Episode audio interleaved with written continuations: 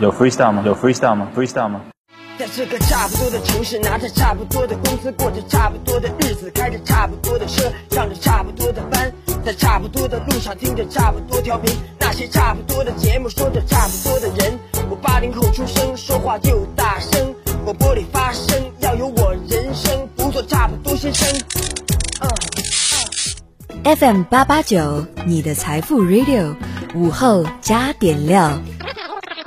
欢迎回来，午后加点料，我是海鹏。再来说说引发热议的泡泡玛特招聘。近日，有网友爆料称，泡泡玛特面试单要求填写近期是否有生育计划，且仅限女性。网友提供的照片显示，面试单上有一项为近期是否有生育计划，限女性，并要求填写计划时间。泡泡玛特向记者回应称。首先，我们诚恳地向受到困扰的朋友们道歉。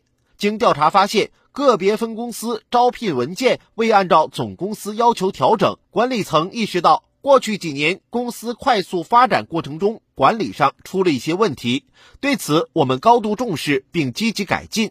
作为一家女性消费者占多数的公司，泡泡玛特始终非常尊重女性。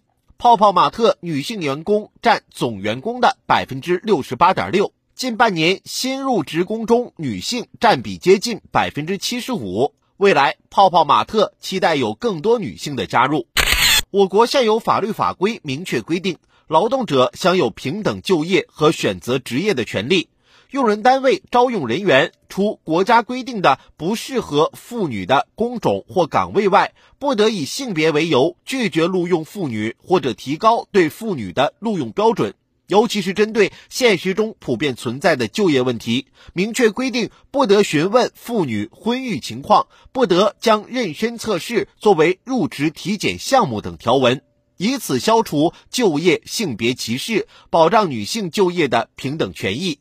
由此看来，泡泡玛特公司面试时要求应聘者填写近期是否有生育计划的选项，还特意标明仅限女性填写，确实涉嫌就业歧视。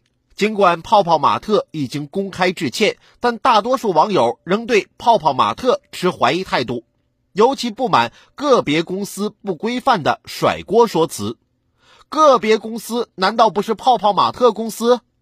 真诚道歉，公众可以接受；但如果为了甩锅而道歉，那只能提醒你，一次次甩出去的锅玩脱了手，最终还是会砸在自己的头上。